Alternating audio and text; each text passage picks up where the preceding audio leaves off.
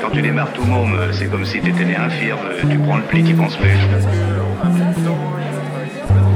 Ça ne fait pas l'ombre d'un pli. Monsieur le Tartas Oui, J'ai un plus urgent pour vous. Bonjour à toutes, bonjour à tous. Dans le cadre de la sortie du quatrième numéro de la revue d'architecture et d'édition Pli, nous avons été à la rencontre des différents auteurs, créateurs, illustrateurs, mécènes qui ont fait ce numéro et dont l'axe a été le mot matière. Aujourd'hui, une invitée exceptionnelle, Mathalie Crasset. Elle nous fait l'honneur de parler de son article dans la revue Pli et de nous en lire un passage. Euh, bonjour, Nathalie Crasset, je suis designer. Euh, J'habite à Belleville, dans le 10e. Euh, je vois de plus en plus mon métier comme euh, l'envie d'instaurer de nouvelles logiques. Donc j'ai voulu parler d'architecture, mais j'ai voulu parler de ressenti plutôt, d'impression. de... J'ai la chance de voyager donc, par, mon travail, mais aussi par plaisir. Et j'essaie à chaque fois d'aller visiter des, des architectures emblématiques. Ça peut être des architectures, euh, comment dire, d'architectes connus ou non. Euh, et euh, j'ai essayé de. Je, n'écris rien, mais là j'ai essayé de poser quelques lignes en fait sur chacun, chacune de ces architectures avec surtout l'envie de retracer les impressions et le, le vécu qu'on peut découvrir à l'intérieur. Alors j'ai simplement y avait une complexité en fait d'organiser euh, la lecture ou en tout cas l'écriture de, tous ces moments. Et donc j'ai simplement euh, choisi l'alphabet parce que ça me permettait en même temps de sélectionner euh, en fonction de- des lettres des lieux et de, en même temps de s'apercevoir qu'il y avait une grande diversité de, de lieux euh, en suivant cet alphabet justement. Et C'était pas à moi de choisir, c'était l'alphabet qui allait choisir l'ordre. Alors le lien, c'est euh, justement d'expliquer que euh, le, pour moi, euh, le design et l'architecture, c'est d'abord l'intention. C'est qu'est-ce qu'on veut donner aux gens et la matière, elle va en fait être suivre cette intention. Elle va être au service. Euh, voilà. Donc, euh, euh, et puis dans, certains, certains petits explicatifs, j'ai particulièrement essayer de parler de la matière, notamment celui de Oscar Niemeyer que je vais lire après. Oui, je vais continuer. C'était intéressant en fait de, de faire cette, euh, cette une espèce d'archivage en même temps, euh, puisque j'ai regardé les photos euh, et, et de prendre un peu de temps pour noter en fait mes impressions. J'ai une mémoire qui fonctionne beaucoup comme ça. Je ne me souviens pas justement des, trop des matières. Je me souviens pas des.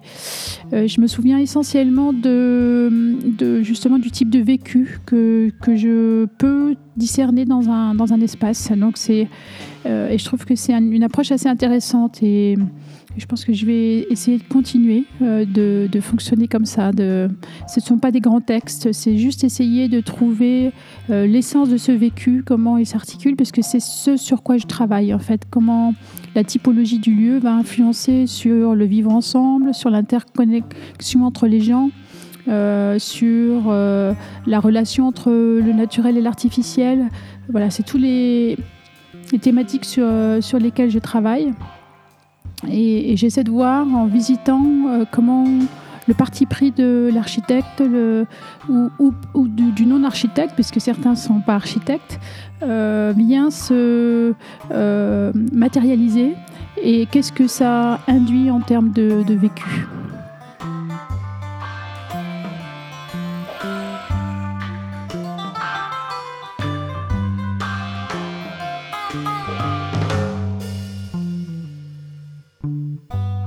Je pense qu'il est intéressant de, de, parler d'architecture, mais euh, les livres d'architecture ou les magazines sont souvent euh, euh, très très compliqués, très techniques en fait. On n'a pas une approche sensible ou alors partiellement sensible. Et, je pense que moi, je suis pas architecte, mais je, je pense qu'en regardant ce qui s'est fait, en fait, au début des années 60-70, les architectes étaient à la fois artistes et, architectes. on avait en fait un, domaine d'expression qui était beaucoup plus large.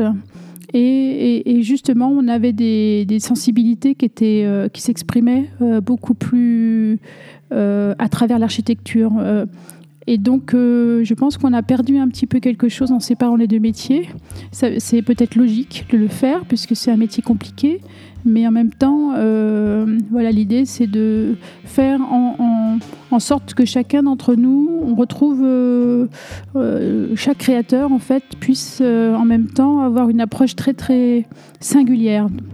Et euh, je pense que cette singularité, elle est, questionnée en ce moment. Donc il faut se donner tous les outils pour l'affirmer et pour de nouveau être plus engagé. Alors je vais lire un petit extrait euh, qui concerne Oscar Niemeyer le siège du Parti communiste Paris-France. Alors c'est marrant, j'ai choisi le plus proche.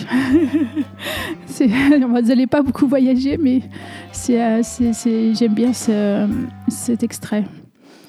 Une architecture voisine bienveillante, une bulle, un ventre, une baleine. Se décaler.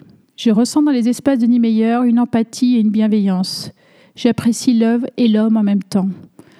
Les deux semblant indissociables. Le béton demande d'être dirigé pour s'exprimer. Il est malléable et a donc une palette d'expression très large, du minimalisme de Tao Ando à la fluidité de Niemeyer. Niemeyer lui a fait prendre un autre registre. On oublie les monoblocs et autres effets démonstratifs et l'architecture devient une. La structure est complètement absorbée dans la forme générale. Niemeyer s'est installé de la singularité tout en restant proche de chacun.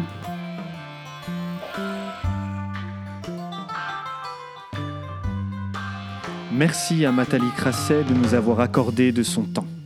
Vous pouvez vous procurer la revue Pli sur son site Et si vous désirez participer au prochain numéro, sachez que les candidatures sont ouvertes jusqu'au 2 février prochain. Bonne journée à tous et à très vite.